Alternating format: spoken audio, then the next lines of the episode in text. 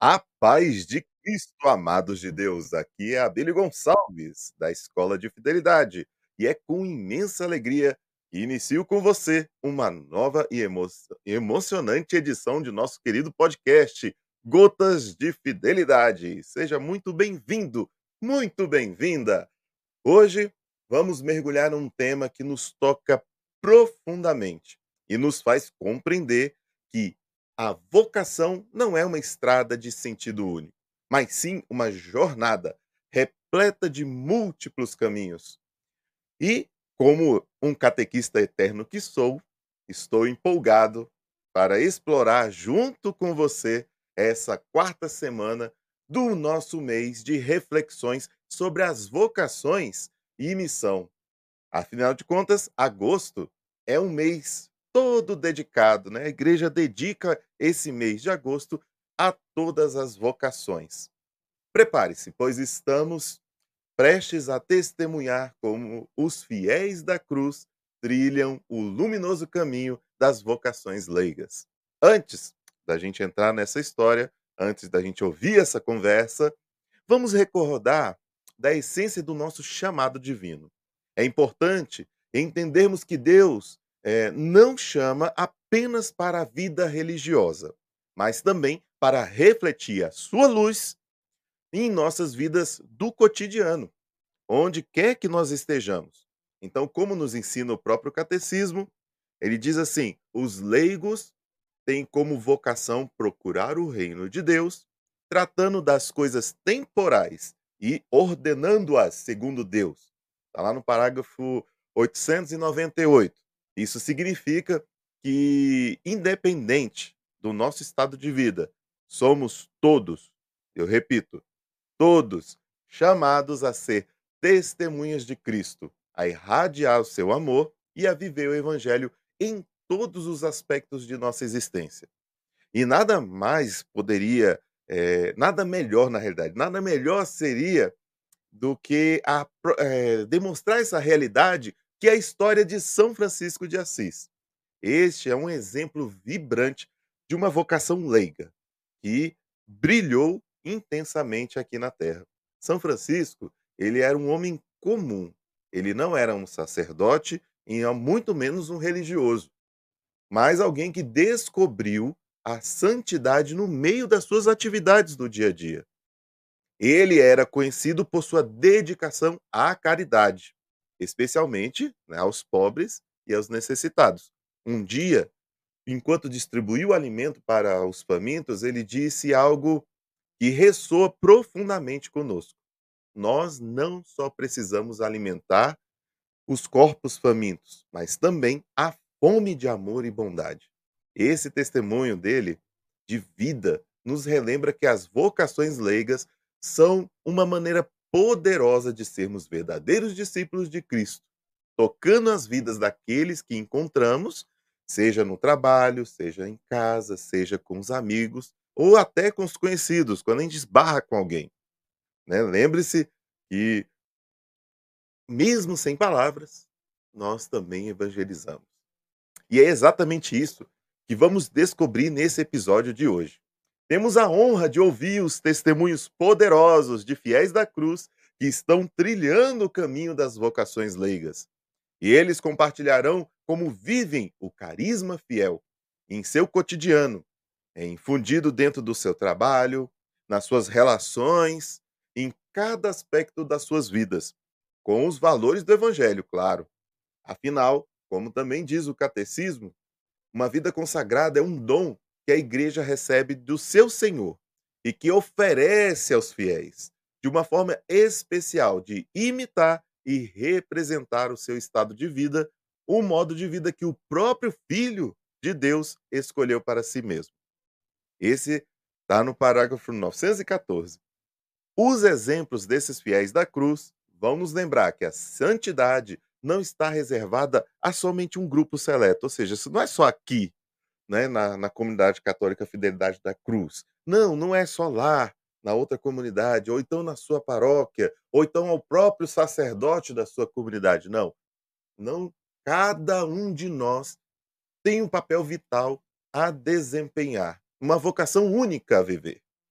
As histórias que nós vamos escutar hoje iluminam a nossa própria jornada, nos mostrando que, independente da nossa profissão, do nosso estado civil ou de qualquer circunstância que encontramos na nossa vida, podemos ser verdadeiros discípulos de Cristo, compartilhando seu amor com o mundo ao nosso redor. Portanto, eu convido a você ser se unir a nós nesse episódio de reflexões sobre a vocação leiga.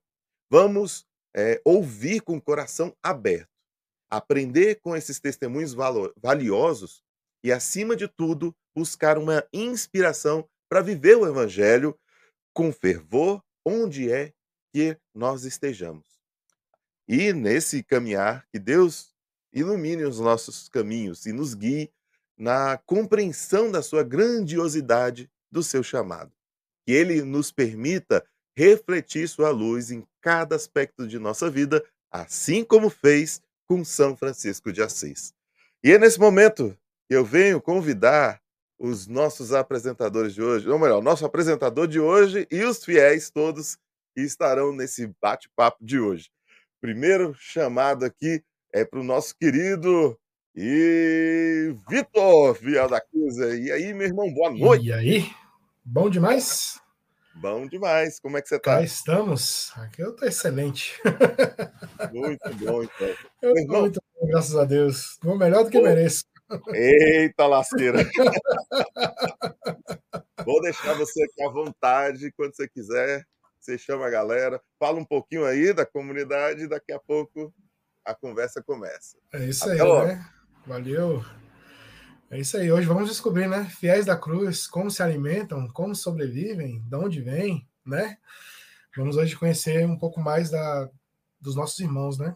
Vamos saber a, perspectiva deles, do ponto de vista deles, e também do ponto de vista de onde eles estão, né? Do, do, da etapa vocacional deles, né? Como que eles vivem, como que eles vivem os desafios de cada dia, como que eles se mantêm de pé em oração, como que eles estão vivendo essa etapa vocacional que eles estão e na realidade de vida que eles se encontram, né? Então, quero convidar vocês a estar junto com a gente, né? Interagem no chat, mande a sua mensagem, mande aí sua, é, é, sua questão, sua pergunta, sua observação, para a gente tratar aqui juntos, né? Então, sem mais delongas, queria chamar aqui a Célia e o Rafael para estar junto conosco, para a gente continuar esse bate-papo. Vamos nessa.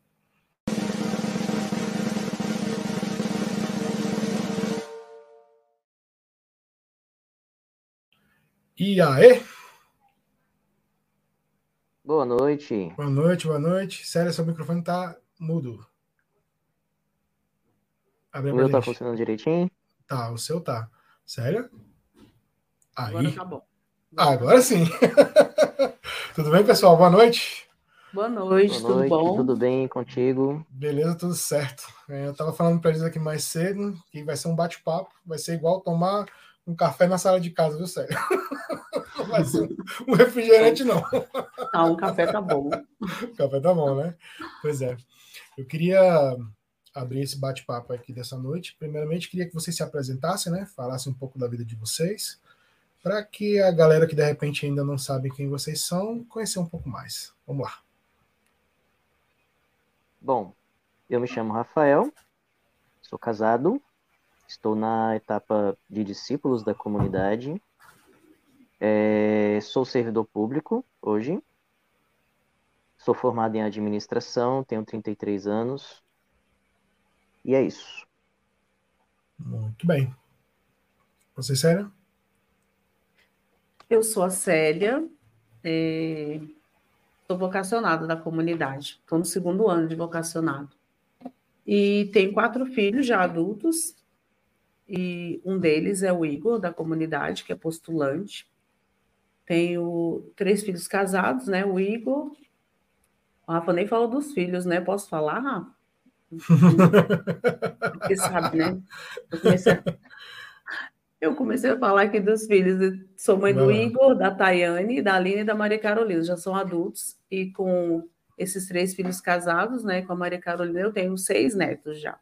Eita! E sou da comunidade e já tenho muito tempo de namoro com a comunidade, mas assim, dentro vocacionado, já estou no terceiro ano de comunidade.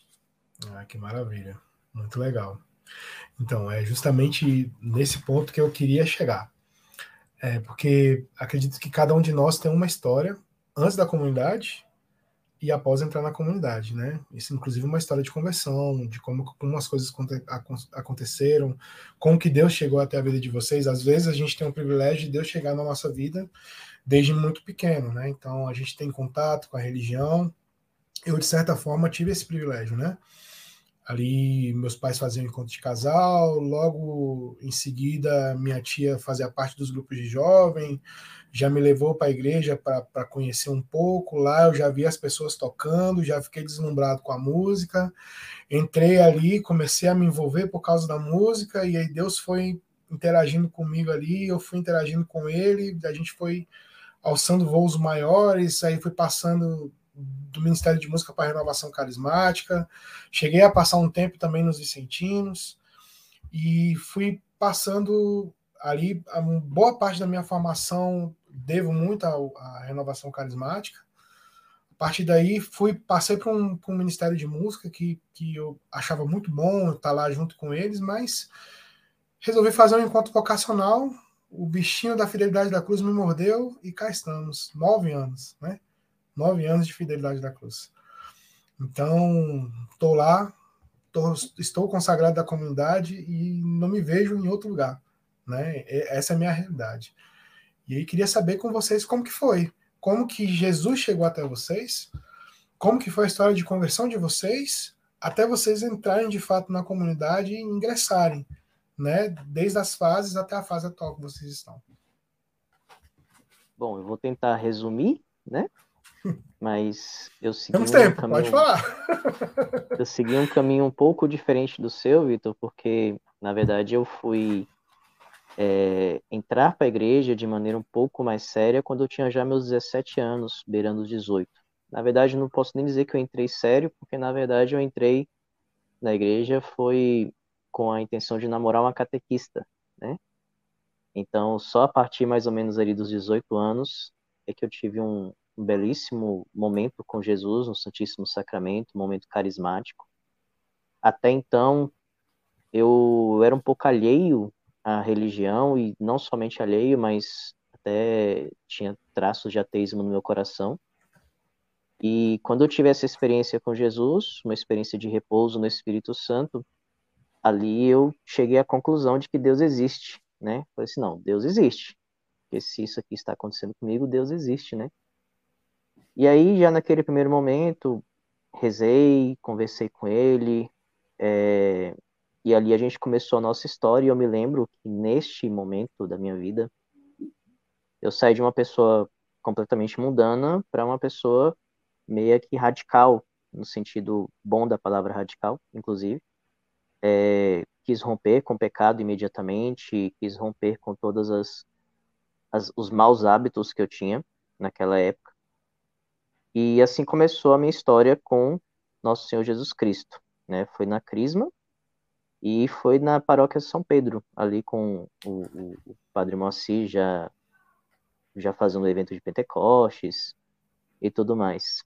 E foi interessante porque logo no princípio da minha, da minha caminhada cristã, eu enfrentei alguns problemas é, sérios. Como eu, eu vim do mundo e eu tinha muitas relações mundanas, amigos é, é, mundanos e assim até em certo sentido algumas coisas um pouco mais perversas é, de um dia para o outro tentar buscar uma vida virtuosa uma vida em Deus foi um rompimento para mim e para aqueles que estavam ao meu redor né e esse rompimento foi complicado porque como todo o ambiente em que eu vivia era um ambiente mundano do nada eu me vi só né eu me vi sozinho.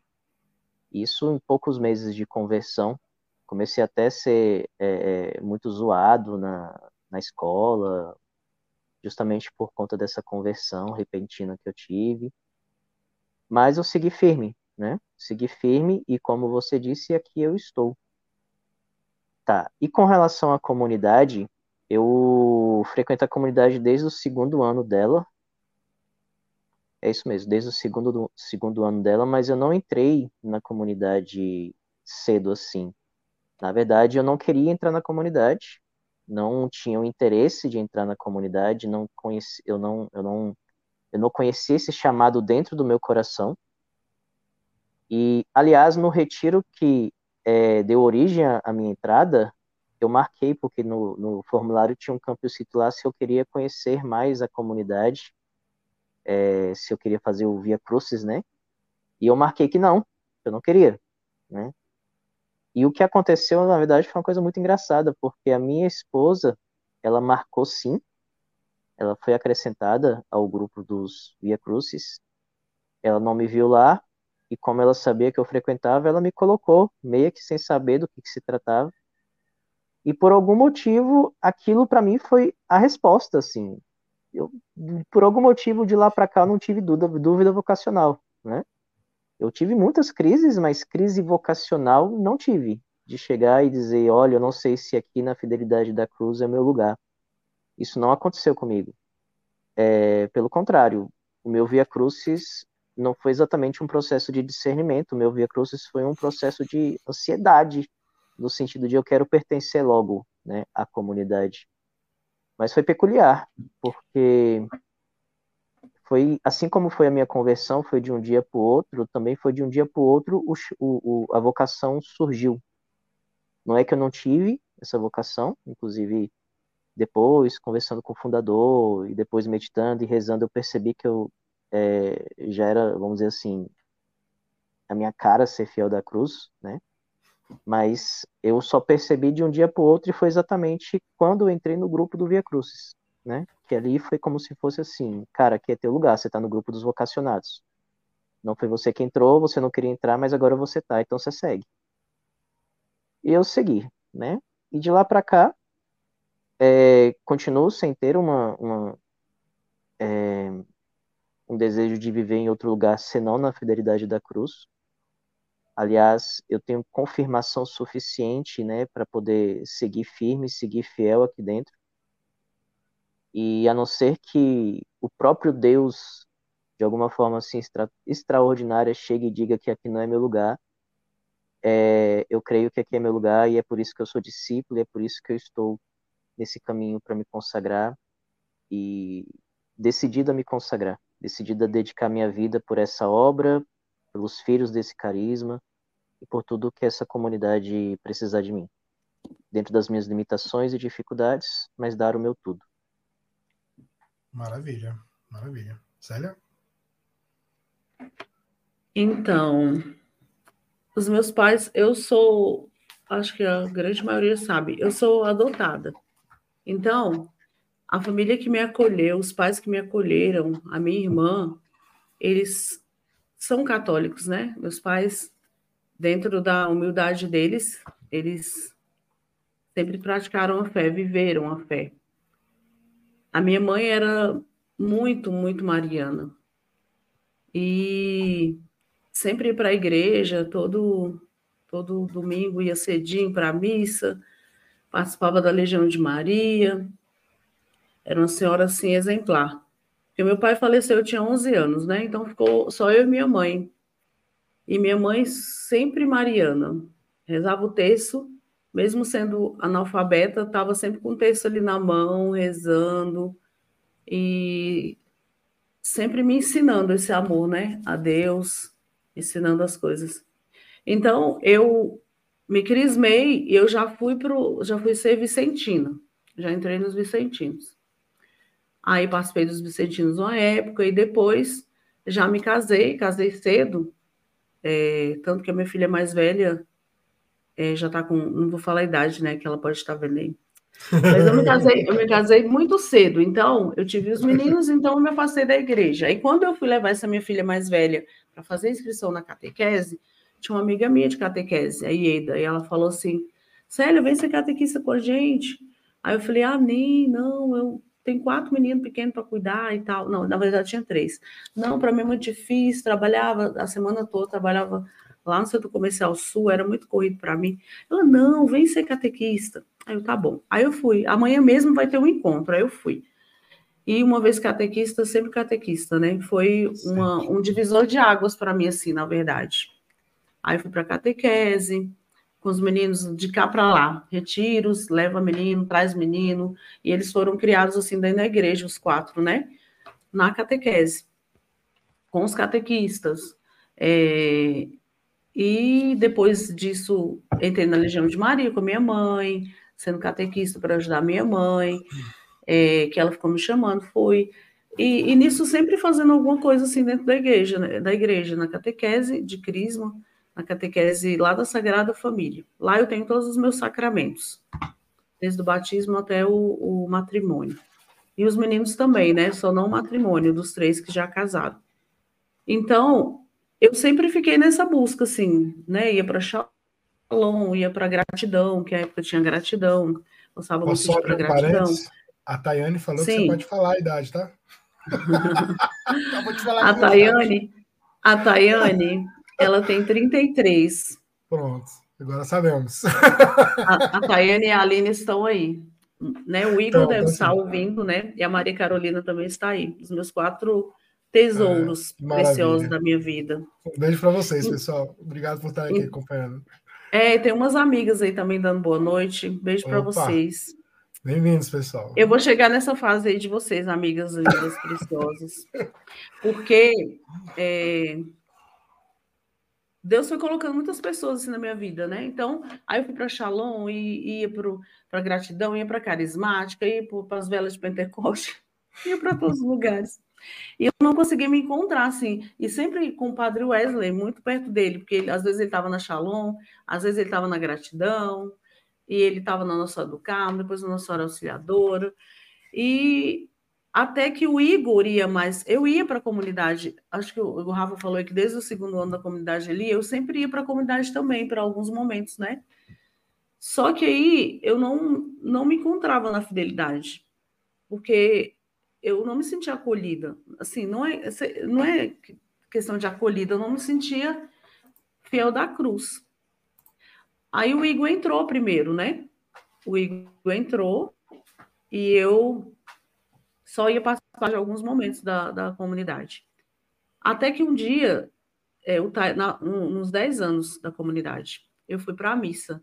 E o Tainan falou o testemunho dele de novo, e ele falou esse testemunho de novo, em, em lágrimas, assim. Eu fiquei olhando, eu falei, aqui é o meu lugar.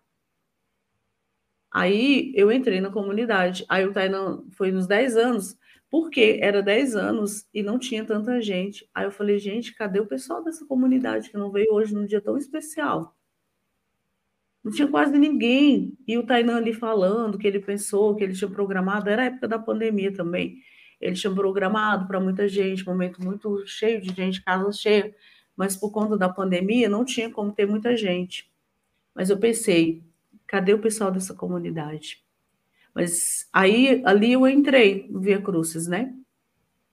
Eu comecei a participar e fui conhecendo o carisma e vendo que ali era o meu lugar. Por que, que eu não tinha entrado antes? Antes do Igor, antes do Rafael. Ah, né, Rafael? Antes, muito antes, por que, que eu não entrei? Porque eu já acompanhava o Tainan nos retiros do Ajuque, que meus filhos, eles eram do Ajuque, né? Fizeram o Ajuque, coordenaram o Ajuque, e eu fiquei pensando, por que que eu não fui logo, né?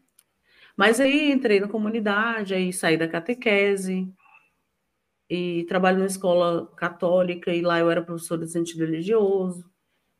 Aí acaba que agora não tem mais ensino religioso nessa escola, então eu estou na comunidade. Faço parte desse do vocacionado segundo ano, e as pessoas que entraram comigo no nosso grupo, de tantas pessoas, só ficaram quatro. Somos quatro. E às vezes eu tenho vontade de. Eu, eu, assim, não agora, mas de repente acontecem umas coisas assim na vida da gente, ou lá na comunidade ou fora, que eu fico meio que titubeando, assim, sabe? Mas aí eu paro para pensar, né? É, aquela música do Juninho, que é de Santa Teresa d'Ávila, né? Eu tenho que ter uma determinada decisão e pronto. Eu me sinto muito bem.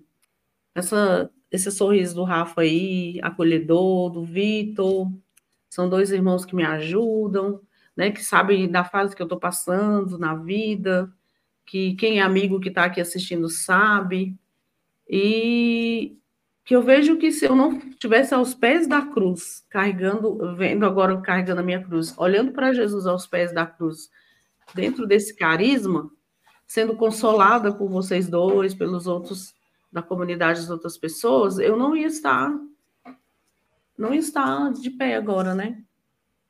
Não está onde eu estou. E esse pessoal que está aqui é de vários lugares do Brasil, né? Rosana é de São Paulo, Aline de Alagoas, aí tem o pessoal de Minas, pessoal de vários lugares que eu conheci num tempo de pandemia, quando eu estava, né? Sem saber para onde ir, antes de ir para a comunidade para Via Cruz, a gente, a gente montou um grupo assim de, de oração, né, para se sustentar no tempo de isolamento. E quando foi ver, tem gente de vários lugares, né, de que formou um grupo que se chama Dungados, porque era na live do Dunga. Eu posso falar, né? Posso ficar tagarelando aqui, Rafael? É para isso. então, no tempo da pandemia, a gente, eu entrava cedinho para a live do Dunga. O Dunga, vocês sabem, né? Que era da Canção Nova. Era só meia hora de oração que ele fazia com a oração. As orações, né, de Josué, as orações bem fortes, assim, pedindo a Deus que nos desse força meia hora. Aí teve um dia que ele falou assim: tem um padre aqui, padre, dá a bênção. Aí esse padre que entrou é um amigo nosso, que é um padre que mora em Jerusalém, o padre Bessa. Aí ele entrou, aí foram entrando as pessoas, e sempre que ela, igual tá aqui o pessoal digitando no chat, aí foi digitando, editava e tal. Aí só sei que desse grupo a gente foi para o Telegram e já tem três anos. É, que a gente é amigo lá, e a gente reza o Ângelo cedinho, reza meio-dia, reza seis horas, reza três horas. E é um grupo que ficou amigo, já visitei casa desses, dessas amigas no Nordeste. Então a gente virou amigo. Aí o grupo é Dungados Bom Abessa. Super original, né? Dungados do Dunga e Bom Abessa do Padre Bessa. Não foi eu que dei essa ideia, hein? Eu acho que foi a Rosana Galaxy que está aqui.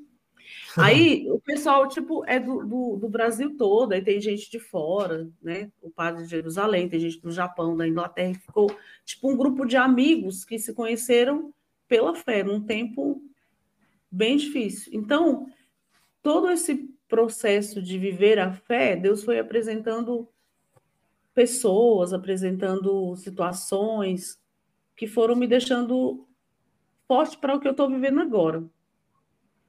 Porque se eu não tivesse passado, não tivesse entrado na fidelidade, não tivesse conhecido esse povo tão amado, não tivesse os filhos que eu tenho, que são preciosíssimos. Os melhores adultos que eu conheço são esses quatro. Não tem adultos mais formidáveis do que eles. Se eu não tivesse eles, não tivesse os meus netos, né? Eu não estaria agora segurando o braço de Maria, de Maria Madalena e João, aos pés da cruz. Então, a minha história assim, de, de fé de foi construída assim, está sendo construída agora. Olhando para vocês dois aí, sabendo que o Vitor tem a Camila, que é uma pessoa que eu gosto muito, que tem esses filhos lindos, sabendo que o Rafael tem a Ana Sabrina e tem dois filhos lindos, que são pessoas que fazem parte da minha vida e me fazem é, caminhar, seguir. E eu amo muito vocês mesmo, amo ser fiel da cruz. Eu sou uma leiga muito feliz. E sou a leiga, olha só que coisa, hein? A leiga mais velha da casa. Nossa, gente. Eu me envelheci agora mil anos, né? Eu me envelheci mil anos agora. Olha, eu tava, tava escutando você falar aqui e, assim, algumas coisas vieram à minha mente, né? se eu não me engano, eu, eu preciso voltar, voltar um pouco nos meus arquivos para eu saber se essa informação é correta. Mas eu acho que quando eu entrei para fazer a minha etapa vocacional, nós éramos em 23. E ficamos eu, Juscelia e Camila. Nós somos três, né? Da minha, da minha etapa vocacional. Ficamos, somos três, né? Hoje, na comunidade. E para mim é um privilégio é, ver os meus filhos crescendo com os filhos dos meus irmãos na comunidade e ver a interação deles ali e ver aquele aqueles mini fiéis ali, fazendo aquela zumba saudável ali, aquele alvoroço. É bom demais ver a, a comunidade cheia de crianças, né? Eu vim de uma, de uma época na comunidade que quase não se tinha família na comunidade, né? Que, que tinha, acho que tinha uma família completa na comunidade só. Porque não sei porquê, na verdade, mas eu acho que, a, que Deus foi moldando o propósito da comunidade justamente para isso, para ser um lugar onde se recepciona famílias. Né? Tanto que é um lugar onde você recebe família e que uma criança pode chorar, por exemplo, numa, numa pregação, ou pode chorar num, no meio de uma homilia, e as pessoas não se espantam com, aquilo, né? Um, um, lugar onde, onde, usando uma palavra da forma, é family friendly, né?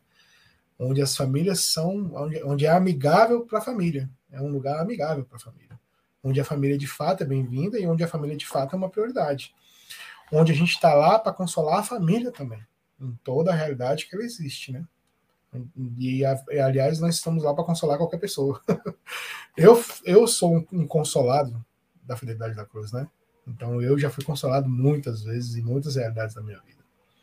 Então não, só me resta consolar quando, quando sou solicitado, né? É isso. A gente recebe de graça, a gente dá de graça. É assim que funciona. Lá na comunidade funciona exatamente dessa forma, né? A gente é moldado na no consolo, né? Moldado na chaga para gerar o consolo. É desse jeito que funciona. A nossa realidade é essa. E a gente é assim com muita felicidade, né? O que às vezes talvez não entra na cabeça das pessoas. Como Sim. que você pode passar por cruzes e exalar felicidade, né? Mas esse é o nosso convite diário, é ser feliz te... na, no carisma que nós escolhemos, né? Até a minha filha mais velha que teve tá aqui, ela fez cirurgia do coração. Uma vez ela deu parada cardíaca e ela ficou sete minutos morta, né? Como diz o médico, ela voltou do vale da sombra da morte. E ela está aí, abençoadíssima, com a filha de dois aninhos. E assim, para mim foi muito difícil na época. Eu tô, tava nessa mesma escola que eu estou hoje, aí uma pessoa chegou para mim e falou assim: Célia, Deus deve estar tá te castigando muito, hein? Acontece uma coisa atrás da outra com você, tipo, assim, meio que debochando, sabe? Nossa, quanto castigo você tem, hein? Aí eu falei: não, pelo contrário, Deus está me amando muito. E na graça de Deus eu tenho Ele. Porque as pessoas, elas não veem, assim, a dor, o sofrimento, né? Elas têm, assim, você não pode nem demonstrar que está de pé, que as pessoas querem realmente, quando você está com sofrimento, você esteja lá embaixo, né? Chorando e não percebem que a gente tem um Deus que nos sustenta.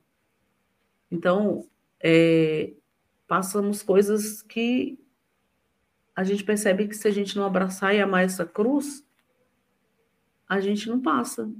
A gente não é né? Eu acho que por isso que eu encontrei o meu lugar, porque realmente a gente passa muitas coisas, mas em Deus e como irmãos, assim, a gente consegue se manter de pé, né? O Vitor é um exemplo tão vivo disso, um exemplo que faz assim, eu ver que não que a minha cruz é menor, que a gente não pode ver que a cruz da gente é menor e vice-versa, né?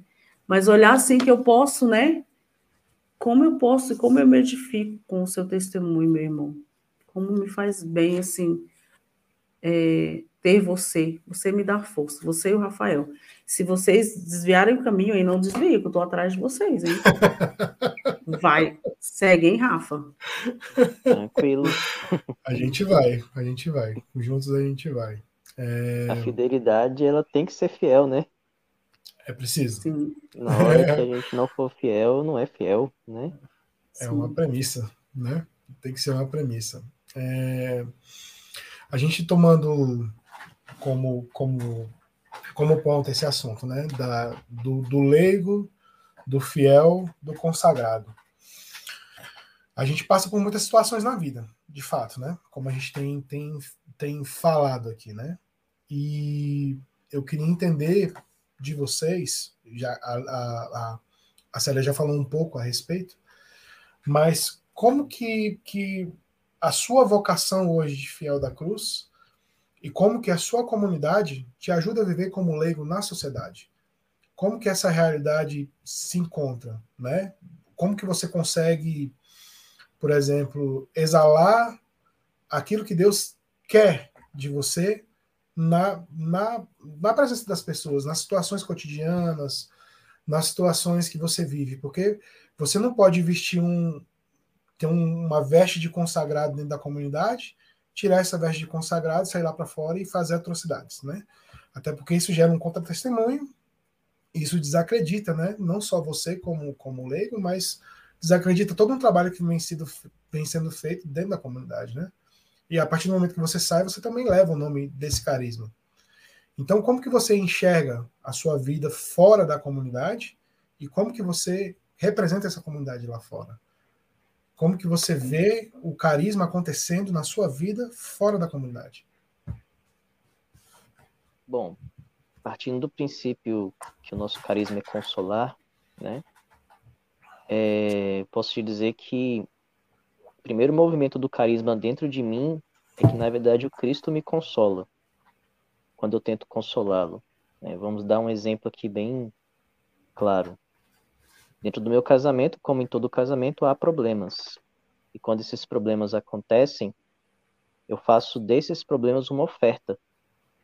Eu ofereço para Jesus, por exemplo, por todas as vezes que eu ofendi a minha esposa, que eu pequei contra a minha esposa, que eu machuquei a minha esposa. Eu ofereço pelos casamentos das pessoas que, por algum motivo, me procuram para conversar, para aconselhar. E esse, e esse, esse movimento de ofertar a Cristo acaba sendo um consolo para mim, porque eu encontro um sentido para o sofrimento, né? O sentido do meu sofrimento passa a ser outro, passa a ser um sentido sobrenatural de consolar Jesus e através do meu sofrimento na minha família, no meu trabalho, enfim, em todas as realidades, esse meu sofrimento passa a ser um consolo para Cristo e sabendo que meu sofrimento é um consolo para Cristo, uma contribuição para a evangelização, eu, de certa forma, me sinto consolado também, né? Eu encontro mais forças para seguir, mais forças para ser fiel diante do sofrimento. É, na minha, sobretudo na minha vida profissional, em certo sentido, a gente passa muito tempo na, no emprego, né? De 8 até as 18. Acredito que a minha fidelidade a Cristo, sobretudo tentando ser um bom funcionário público, estudando, me esforçando por, por contribuir da melhor forma possível para a sociedade. Isso é uma espécie de consolo e eu vivo isso para consolar, né? Às vezes eu estou aqui no meu trabalho, sei lá, com preguiça, cansado, com sono, porque Davi não dormiu, Esther não dormiu, mas de qualquer forma, diante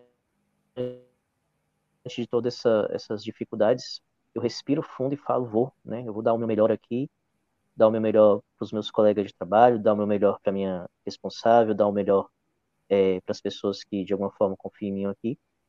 E, e isso para mim é ser fidelidade da cruz, isso para mim é viver o carisma, porque é nesses momentos assim que eu estou um pouco com mais dificuldade no trabalho, mais dificuldade na família, mais dificuldade com as pessoas que, que estão dentro do meu círculo social, neste momento das dificuldades é que eu consigo provar que eu sou fiel é no momento da cruz que eu consigo provar que sou fiel e viver o carisma, né? Porque dizer que vivo o carisma nos momentos fáceis, isso talvez não seja a plenitude do carisma.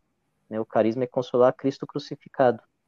Então, quando esse Cristo crucificado se apresenta em mim, no meu trabalho, na minha família e, enfim, todas essas realidades, é que eu tento me doar e me, e me e ser fiel o máximo possível. Maravilha. Sério? É isso, né? É ser, ser verdadeiro onde for, né?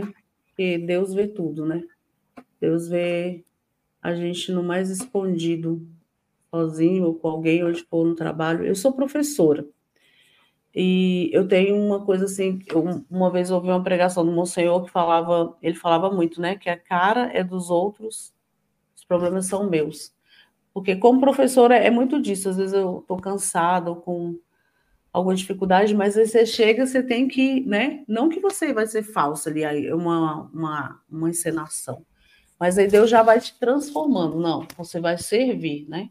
Você vai viver agora, vai, vai ensinar, vai estar. Eu trabalho com crianças pequenas, então não, não posso é, me deixar, né?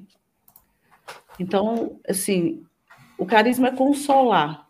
Então, o meu consolo, às vezes, é até né, no sorriso, no, no aconchego, na conversa, na fala, no meu jeito de ser. Então, eu sou eu sou muito muito verdadeira, eu sou muito brincalhona, eu sou muito amiga. Até assim, é, depende de, de, de onde eu chego. Até eu cheguei um dia desse na comunidade com um relógio cor-de-rosa. O Rafael falou assim, Célia, esse seu relógio não tá legal. Eu falei, Rafa, você não me conhece como professora, né? então, assim, eu sou muito, sou muito autêntica, muito, sabe? Então, eu acho que a gente leva o carisma na vida da gente, né? Então, não adianta eu chegar na comunidade ser de um jeito, aí estou em casa de outro jeito, estou na escola de outro jeito. Então, é levar Cristo. A gente leva Deus, né? Essa vocação de de leigo, de ser comunidade, é levar Deus, levar levar o que a gente vive mesmo, o que a gente aprendeu, o que a gente, como o Rafa falou, né, quando ele é, teve aquele encontro que mudou, que os outros olharam, não, esse não, não é mais o Rafa, é um Rafa novo. Então, assim, nós somos reflexos desse amor de Deus, do que a gente bebe, né, dessa fonte lá da comunidade, das nossas formações, da adoração, de estar ali com as pessoas, de estar aprendendo nas, nas, nas pregações, nas palestras, nos, nos retiros, nas convivências, que a gente leva para a vida, mas assim, é, não dá para ser duas caras, né? Lá onde eu trabalho tem, mani, é, tem um lema que fala assim que é ser de coração, né?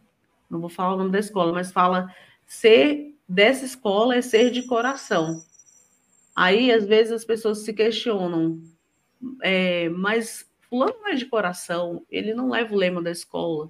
Mas acho que esse ser de coração é ser na totalidade, né? Ser o Vitor lá no trabalho, ser o Vitor aí onde está agora, ser a Célia, o Rafael. Então, ser fiel da cruz é ser Jesus, né? É levar Cristo, é ser de coração. É, é viver esta fé, é, carregando a cruz, abraçando, ora, é, tá difícil, mas sabendo que esse Cristo que vive em, em nós, ele precisa é, se externar nos nossos atos, né?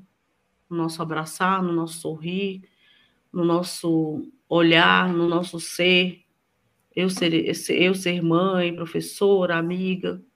Então, é, eu sou muito feliz de ser fiel da cruz, porque eu, eu encontrei um lugar que eu sou eu. Lá sou eu na escola, sou eu onde eu for. Eu não preciso ficar assim, ai, mas esse, esse jeito de, de fazer, não é assim que eu gosto, não é assim que é certo, porque lá é a igreja, lá é a verdade, né?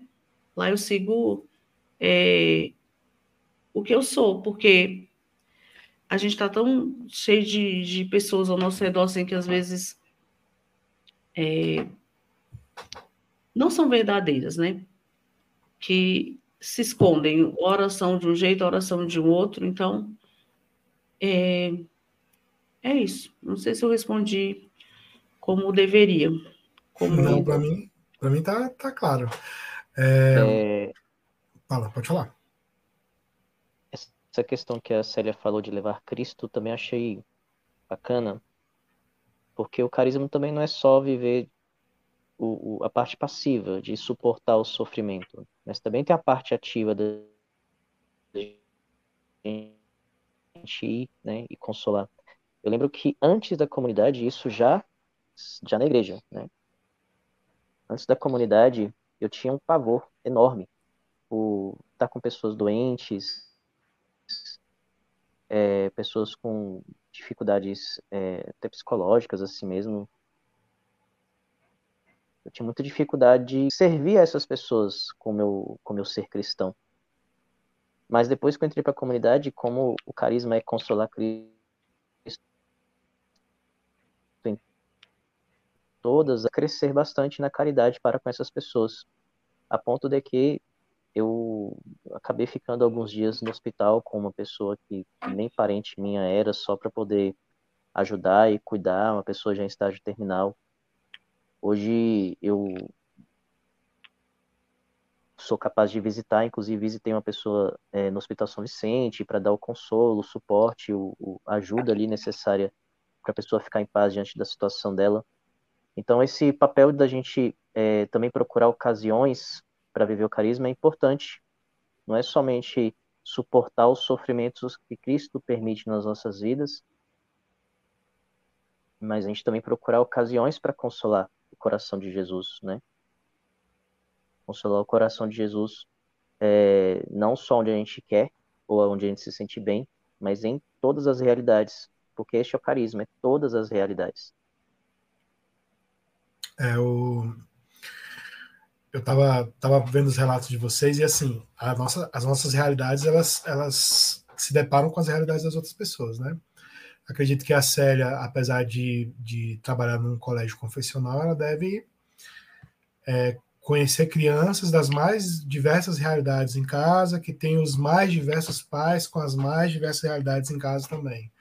Acredito que a mesma coisa deve se aplicar ao Rafael, né? Que deve ter os mais diversos amigos com as mais diversas realidades, que talvez vive uma realidade totalmente diferente da sua, que talvez tem valores totalmente diferentes dos seus, né?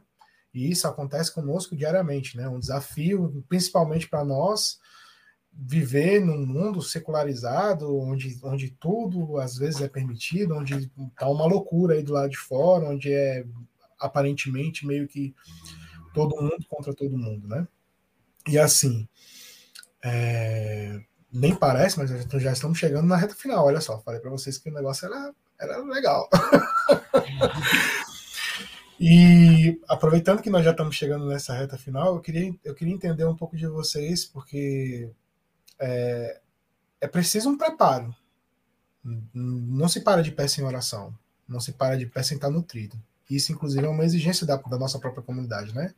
Então, não só como leigo, que também é uma exigência da, da igreja, está está em dia com os carismas, está em dias com, com, todas as coisas que a igreja nos pede, também é uma coisa que, que também vem de pronto ao nosso carisma, né? Quer estar sempre em oração, quer estar sempre fazendo uma prática devocional, uma prática espiritual, está sempre tendo uma leitura, sempre em dias com essas realidades. Queria entender de vocês, na etapa vocacional que vocês se encontram, é, primeiramente, é, se vocês estão felizes com a etapa que vocês se encontram, se vocês têm alguma dúvida sobre prosseguir para a próxima etapa, se vocês se sentem capacitados de ultrapassar essa barreira e, e seguir para uma próxima etapa, e como que vocês têm se preparado para as realidades que vocês se enfrentam e para as realidades que virão, né? Como que vocês pretendem chegar numa próxima etapa e de que maneira que vocês têm se preparado para essa realidade? Bom, vou começar respondendo a última pergunta, né? Como é que a gente se prepara durante o dia para enfrentar tudo? É... Sério, o dia que eu não rezar, o dia que eu não rezar, eu corro risco profundo de fazer muita coisa errada. Eu tenho um, uma natureza, não sei se a palavra certa é natureza, mas você vai entender o que eu quero dizer eu tenho uma natureza muito difícil, muito ruim. E os dias que por algum motivo eu rezo menos, e veja bem, eu não disse não rezar, os dias que eu rezo menos, é, toda essa parte ruim, esse homem velho que existe dentro de mim, ele ruge com muita violência, né? Então, sem vida de oração, eu posso dizer para você, isso aqui não é falsa humildade, né? é autoconhecimento mesmo. Sem vida de oração, eu não dou um passo sequer. Eu não consigo. É uma questão de necessidade mesmo. Eu não consigo. E não é porque as coisas são difíceis exatamente, é porque não dá mesmo. Não dá para viver uma vida sem vida de oração, uma vida com Cristo sem vida de oração. E tem um outro detalhe, né? Que é o detalhe do amor, que é o detalhe que mais vale. É impossível dizer que quero consolar a Cristo e que quero amá-lo se eu não, se eu nem sequer consigo rezar, né? Estar com Ele, ter desejo de estar com Ele, ter desejo de conhecê-lo melhor. é, ter esse, essa, esse momento, essa, é, é, esse momento diário de respirar com ele, né? É semelhante, muito semelhante ao que acontece com um casal. Como é que eu posso dizer que eu amo minha esposa se eu não quero estar com ela? Eu não tenho gosto de estar com ela? Se estar com ela para mim é um estorvo, né? E a oração é esse momento em que eu estou com Deus, esse momento em que eu me relaciono com Deus.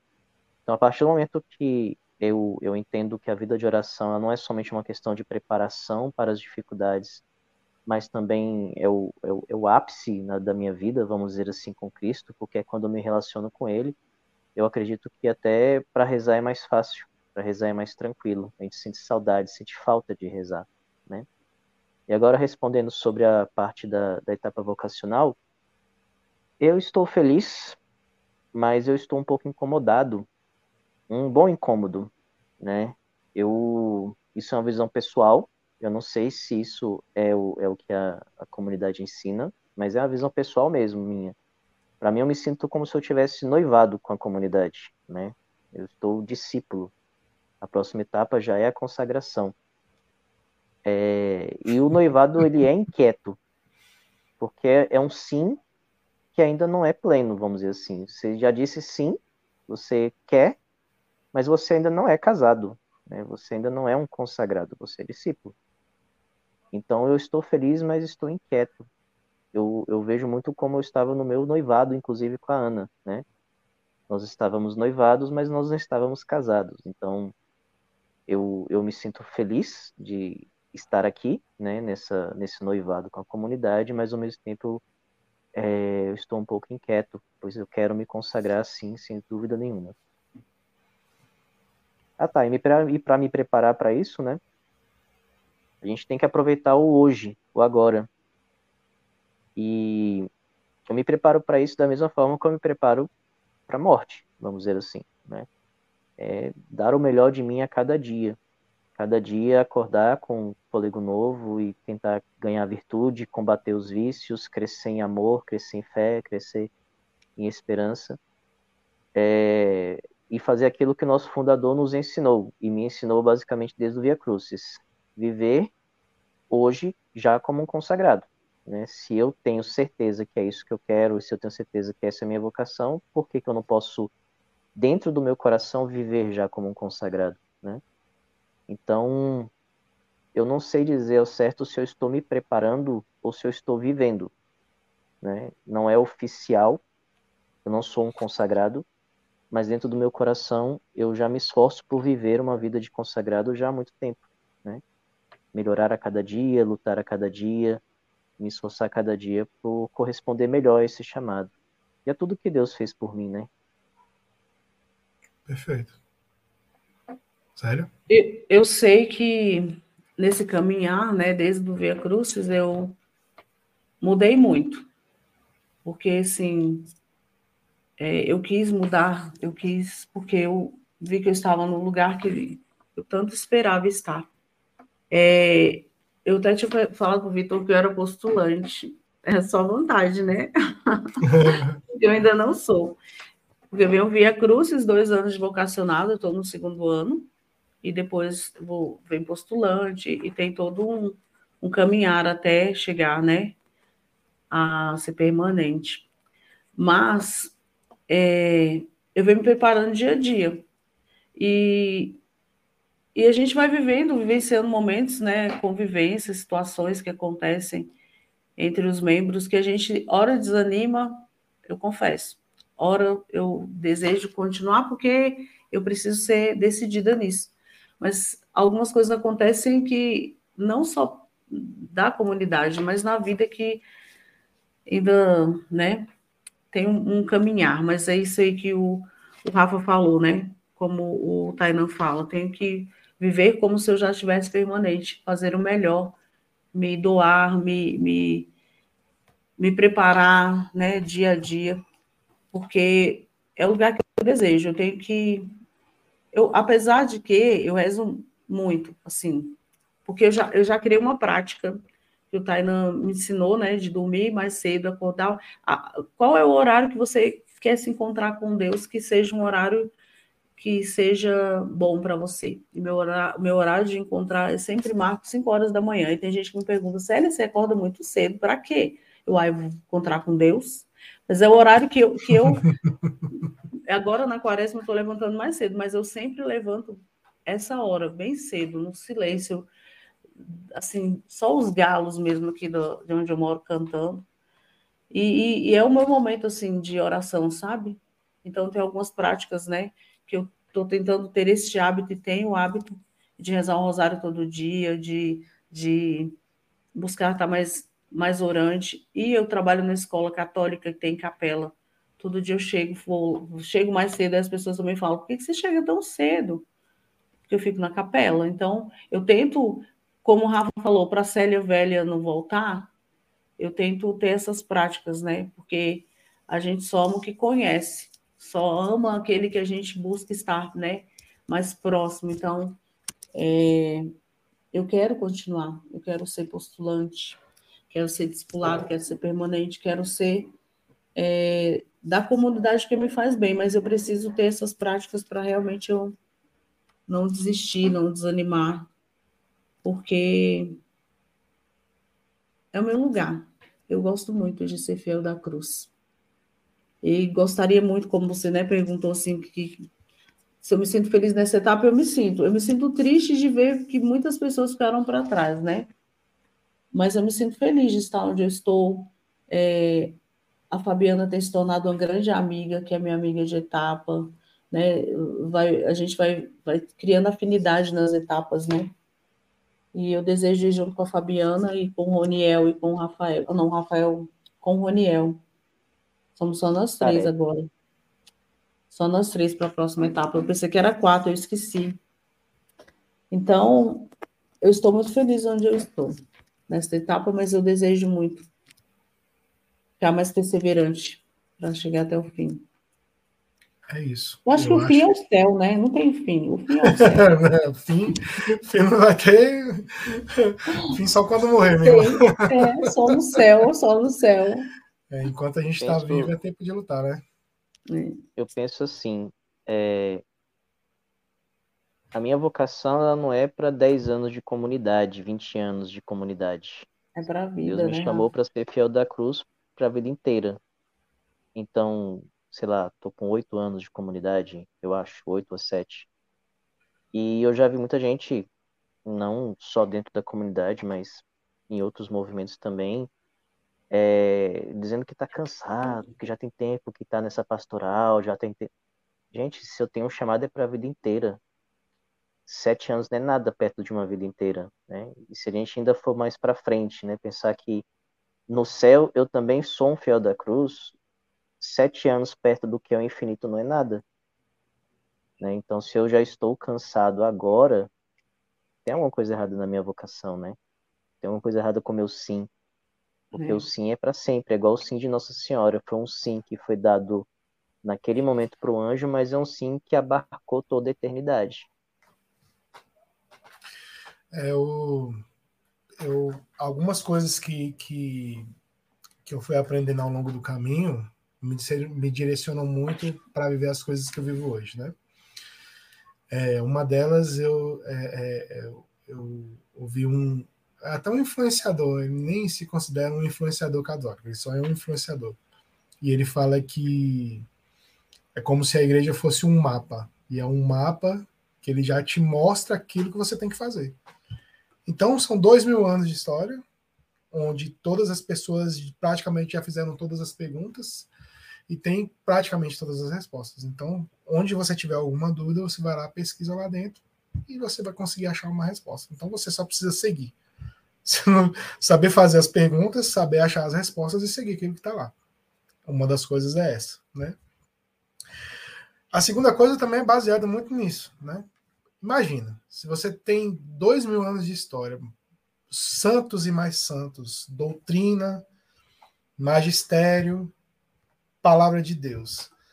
Cara, se você tá cansado, mano, você tá fazendo alguma coisa errada mesmo. Será que você tem 20 anos de, de experiência com Deus ou você tem um ano de experiência vivido 20 vezes? Qual, 20 anos de experiência com o trabalho de Deus, né? Pois é, ou, ou, ou qualquer outra coisa parecida sou, com isso. Então, eu sou um empregado é preciso, do Senhor. É preciso você perceber o que está acontecendo com você. Eu acho que o importante é isso, é você passar para o próximo passo certo daquilo que você está fazendo. É preciso que você esteja certo daquilo que você está fazendo e que você principalmente conheça o Deus que você está servindo, sabe? E você tem material para fazer isso, né? É Deus, é Deus quem está aí, é Deus quem está te convidando, é Deus quem está quem tá com você. Então, não há o que temer, não há o que pestanejar, não, não há o que o que desviar o olhar, né? Não existe outra certeza para nós. E se você realmente foi amado por Deus, não, não há o que, o que duvidar. Né? Acho que uma vez que você foi resgatado, você não tem outra opção, porque o seu coração não, não se contentará com outra coisa. Não, não, tem, não tem outro lugar para você preencher o vazio que está dentro do seu coração. Então, a gente precisa seguir apenas. Né? Nada do que, que vai acontecer aqui do lado de fora vai fazer você suportar aquilo que você precisa suportar, né? Se você, talvez se você passasse pelos problemas que você passa, eu digo por mim, se eu tivesse longe de Deus, não teria mais eu aqui nesse momento, não teria. Então é isso, né? Se apegar com Deus, seguir em frente e pronto. não pensa muito não, cara. Só vai. Só vai. É... Para finalizar, e como é o tema do nosso podcast, gostaria de saber de vocês qual é a conta de fidelidade de vocês. A gente estava conversando mais cedo, né? Antes de entrar no vídeo, e foi por agora que surgiu mesmo assim a, a minha gota de fidelidade dentro do meu contexto, dentro daquilo que eu estou vivendo nas minhas várias realidades, né? Trabalho, família, etc. E eu me lembro de uma frase do catecismo que dá sinais, ensina um pouquinho sobre o que é ser um leigo. E é exatamente isso que eu tenho tentado viver de verdade. Foi, foi bacana assim, ter lembrado disso. É, e a minha gota de fidelidade é ser este leigo que a igreja espera que eu seja. É justamente uma pessoa que, vivendo no mundo, né, porque um religioso teoricamente está um pouco mais afastado das coisas mundanas, eu estou mais em contato, eu toco nas coisas do mundo, mas vivendo as coisas do mundo, vivendo no meu emprego, conduzir todas essas coisas materiais, essas coisas temporais para os desígnios de Deus, né? Tentar com o meu pouquinho, com a minha gota de fidelidade, é, levar o carisma e levar a igreja até onde talvez sem a minha presença não, não ia chegar aqui no meu trabalho, talvez na vida da Ana, talvez na vida dos meus amigos, ser esse leigo que continua essa obra de evangelização e ajuda a igreja nesse apostolado. Amém. Célia? Muito bem, Rafa. Ô, Rafael, eu acho que a minha gota de fidelidade é, é isso, permanecer no amor, né? Permanecer no amor sendo mãe, permanecer no amor sendo vó, sendo professora, sendo amiga. É, tantas pessoas né, cultivadas, agora eu. cativadas, agora eu cultivá-las, né? Eu, eu gosto muito, assim, gosto muito de ser amiga, de, de, de cultivar, de cultivar esse amor, né? De ser esse amor de Jesus, assim, de ser esse olhar generoso, esse abraço, esse cuidado. Acho que minha gota de fidelidade sempre vai ser isso. É isso que me dá forças, né? De é um é um dar e receber. Na graça de Deus, é, um dia eu era sozinha, eu falo, até falo, né, para as meninas, que eu estava numa redinha sozinha, porque minha mãe que me adotou, ela falou que chegou onde ela me chegou para adotar, eu estava deitada numa rede, sabe quando a rede cai para dentro assim? Aí ela abriu a rede, e me viu lá dentro, e minha irmã até falou que foi amor à primeira vista. Então, um eu estava sozinha e hoje eu tenho uma família que eu pedi para Deus. Eu sempre pedi para Ele que eu tivesse muitos filhos, muitos netos, e Deus sempre me deu muitos amigos, muitos irmãos. Tenho muitas irmãs, muitos muitos corações assim que me fazem ser essa gota de fidelidade. Que eu acho que para mim é uma gratidão a Deus. Que eu nunca fui revoltada com a minha situação assim, eu sempre quis amar, sempre quis é, consolar e cuidar. Então, essa é a minha gota de fidelidade, que eu, que eu permaneça sempre no amor, no amor de Deus. Eu permaneça sempre fazendo o que Deus quer, assim, é cuidando do outro. E sendo eu, verdadeira. É isso. É um dos pilares é da comunidade, né? Verdade. Verdade. Sim. É isso. É isso. Gente, maravilhoso, sensacional. Muito obrigado por Muito vocês estarem bom. aqui hoje. Foi muito bom partilhar com vocês. Muito bom, Vitor. Obrigada. É Obrigada, aí. obrigada, Rafa. Vamos fazer a Obrigado oração também. da, da Escola de Fidelidade para a gente encerrar. E antes da gente fazer a oração da Escola de Fidelidade, quero passar uns recadinhos rápidos aqui. Que nós estamos fazendo a nossa ação entre amigos, né? Que vai correr agora dia 11 de setembro. Nós ainda temos bilhetes, então, por favor, nos ajude. Né? É muito importante para manter essa obra. Nós temos mais de 10 prêmios que serão sorteados. Para saber mais informações, acesse lá, arroba fidelidade.dacruz, que lá você vai ter mais informações a respeito, né? E vamos nessa. E outra coisa, é, dia 2, 2 de setembro, nós também teremos a nossa noite de louvor. E você é nosso convidado. Vai lá, rezar junto conosco, conhecer um pouco da nossa comunidade. Mais informações também na nossa, no nosso Instagram, beleza? Então vamos rezar nossa oração da Escola de Fidelidade. É, vamos fazendo por partes, tá? Célia, você começa, o seu segundo, Rafael terceiro e assim sucessivamente. Vamos lá. Pai misericordioso, Deus Todo-Poderoso, tu que és fonte da luz e da ciência, concede-me um coração ardente, fiel e sedento da sua vontade, para conhecer as suas obras e escutar o teu chamado à perfeição. Jesus crucificado, servo sofredor e filho de Deus, quero permanecer aos pés da tua cruz, ao lado da Santíssima Maria, sua mãe e nossa, e diante de suas dores, cultivar um amor filial a Deus e a perseverar na vivência da sua palavra. Espírito Santo de Deus, fiel consolador dos aflitos, derramai seus dons durante minha caminhada evangélica e fortaleça minha decisão de prosseguir com coragem ao encontro dos sofredores e pequenos, anunciando o evangelho com alegria. Sério?